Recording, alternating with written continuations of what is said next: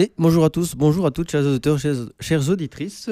Et alors aujourd'hui, j'ai décidé de parler voiture électrique. Euh, mais d'abord, j'ai une petite question pour vous, les gars. Euh, est-ce, qu'est-ce que vous pensez de la voiture électrique? Est-ce que vous êtes euh, déjà plutôt pour, plutôt contre?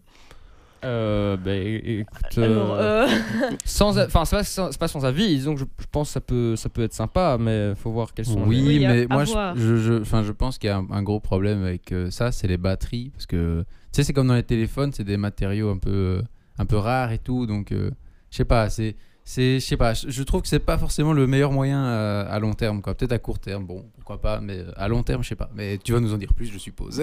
Oui, exactement. Donc euh, j'ai eu l'occasion de mener quand même ma petite enquête. Et c'est donc ce que je vais vous parler aujourd'hui. Mais d'abord, un petit point culture. Donc je vais vous parler de ces moyens de transport qui sont nouveaux.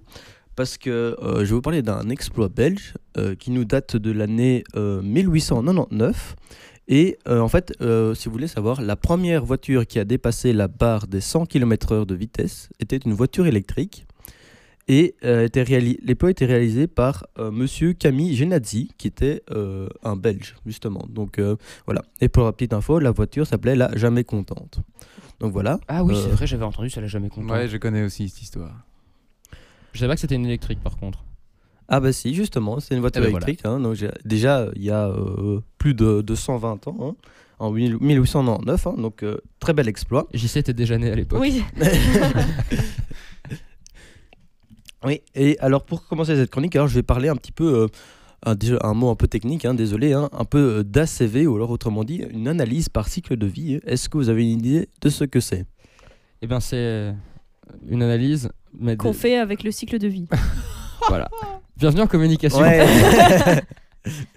ben, c'est un peu exactement ça, en fait. Oh, ah, voilà, tiens, mais voilà. Ah. Ah, tu ris, j'y sais, mais. Ça, c'est la, c'est la Ouais. queen, hein, elle sait tout. C'est- elle sait ah, tout. de fou. mais merci, vraiment. Jo. Eh ben, du coup, euh, une analyse par cycle de vie, hein, c'est en fait.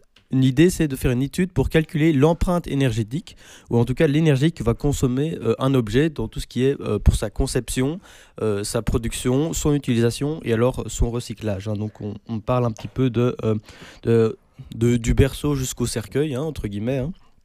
Et donc, euh, par exemple, ici pour le cas, je vais prendre pour euh, une voiture électrique, hein, on va calculer l'énergie qui va par exemple être nécessaire pour euh, extraire et traiter les matières premières, faire fonctionner les usines, l'énergie que le produit va consommer lors de son utilisation, comme par exemple le carburant, tout ce qui touche à l'entretien.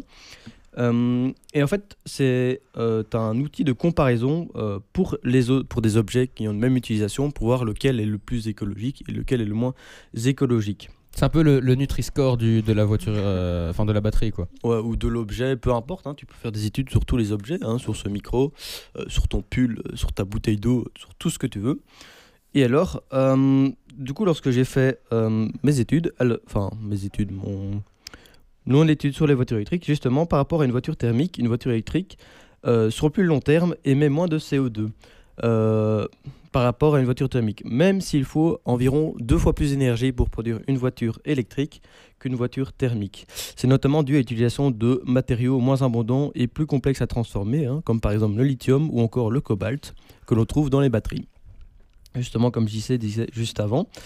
Euh, mais justement, parlons-en de ces matériaux un peu spécifiques que l'on utilise. J'aimerais quand même juste rappeler euh, qu'ils permettent à la voiture électrique, certes, d'être moins polluant en termes de CO2, hein, juste en termes d'émissions de gaz à effet de serre, mais qu'il est quand même important de rappeler donc ces matériaux, euh, le problème c'est qu'ils viennent d'Afrique, d'Amérique du Sud, ou alors il y en a des populations qui travaillent dans des conditions euh, plutôt exécrables, hein, pour un salaire souvent bien insuffisant. Euh, c'est beau l'écologie. hein.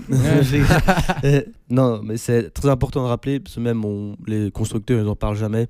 Ils font juste le greenwashing, oh c'est écologique, etc. Mais ça, c'est important de le notifier.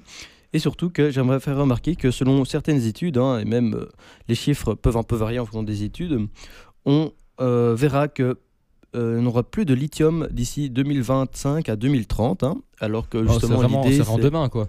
Oui, c'est ça. Et surtout que euh, d'ici 2035, toutes les voitures qu'on vend devraient être électriques. Du coup, ben, ça pose un problème parce que 5 ans avant, on aurait déjà plus de lithium hein, avec les ressources qu'on connaît aujourd'hui. Euh, et donc l'idée serait quand même de trouver une alternative à ça, hein, comme par exemple les batteries au sodium, hein, qui ont un avenir qui paraissent quand même euh, assez prometteurs. Donc ben voilà, ça c'était tout pour une petite chronique sur la voiture électrique. Si j'espère que ça vous a plu et merci. On se retrouve la semaine prochaine pour une nouvelle chronique.